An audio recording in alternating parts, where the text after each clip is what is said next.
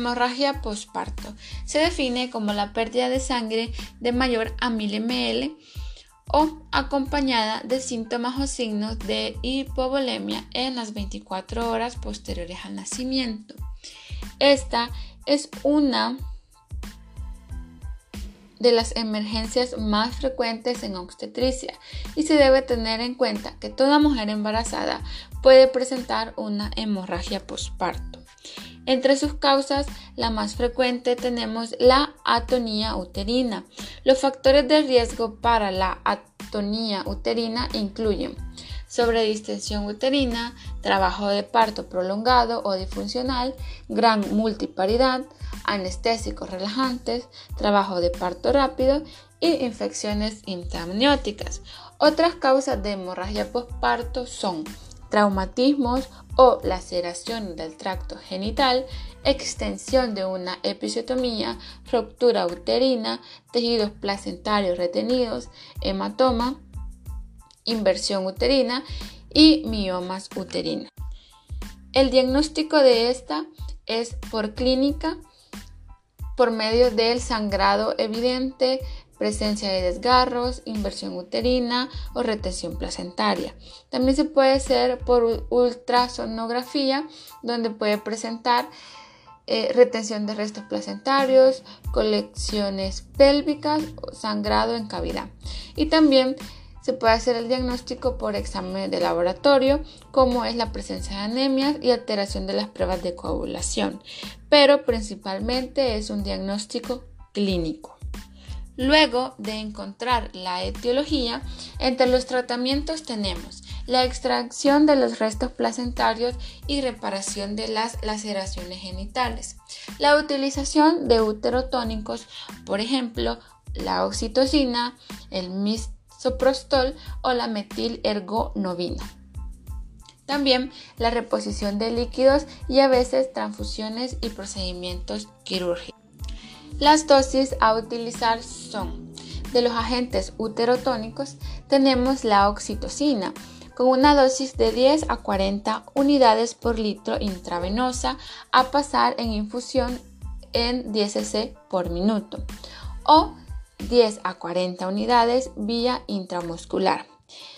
En esta no la oxitocina no se debe administrar en bolus ya que puede provocar una hipotensión y las dosis altas pueden tener efecto antidiurético y retención de líquidos. Luego tenemos el misoprostol, que es un análogo de prostaglandina.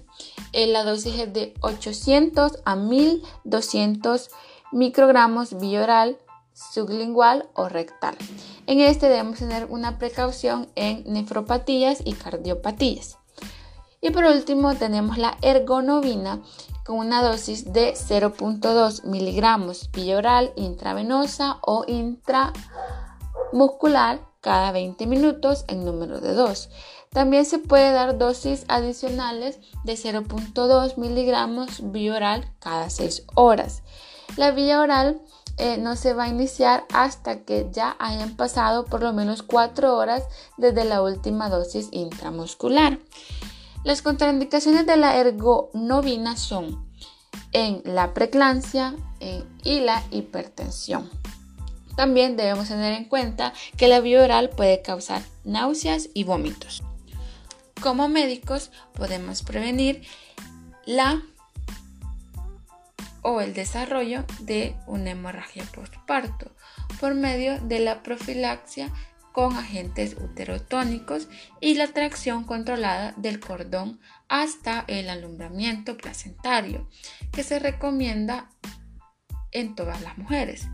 El uterotónico que más eh, se utiliza o que es de elección para partos vaginales es la oxitocina intramuscular 10 unidades o intravenosa de 5 a 10 unidades en el momento de la salida del hombro anterior del recién nacido. El manejo general de una hemorragia postparto incluye los siguientes pasos. Primeramente se pide ayuda.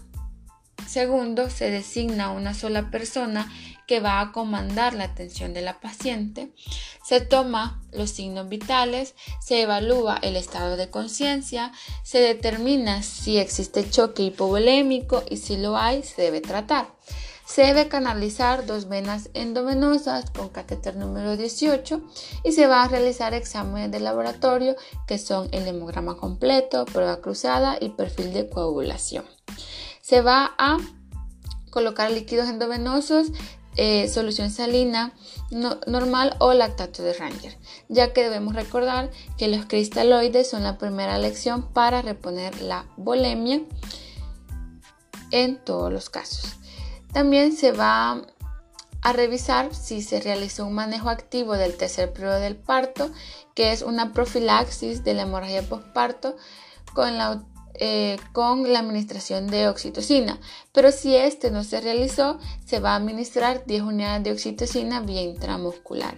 También se va a colocar una sonda vesical y se va a realizar un balance hídrico y cuantificar la diuresis horaria.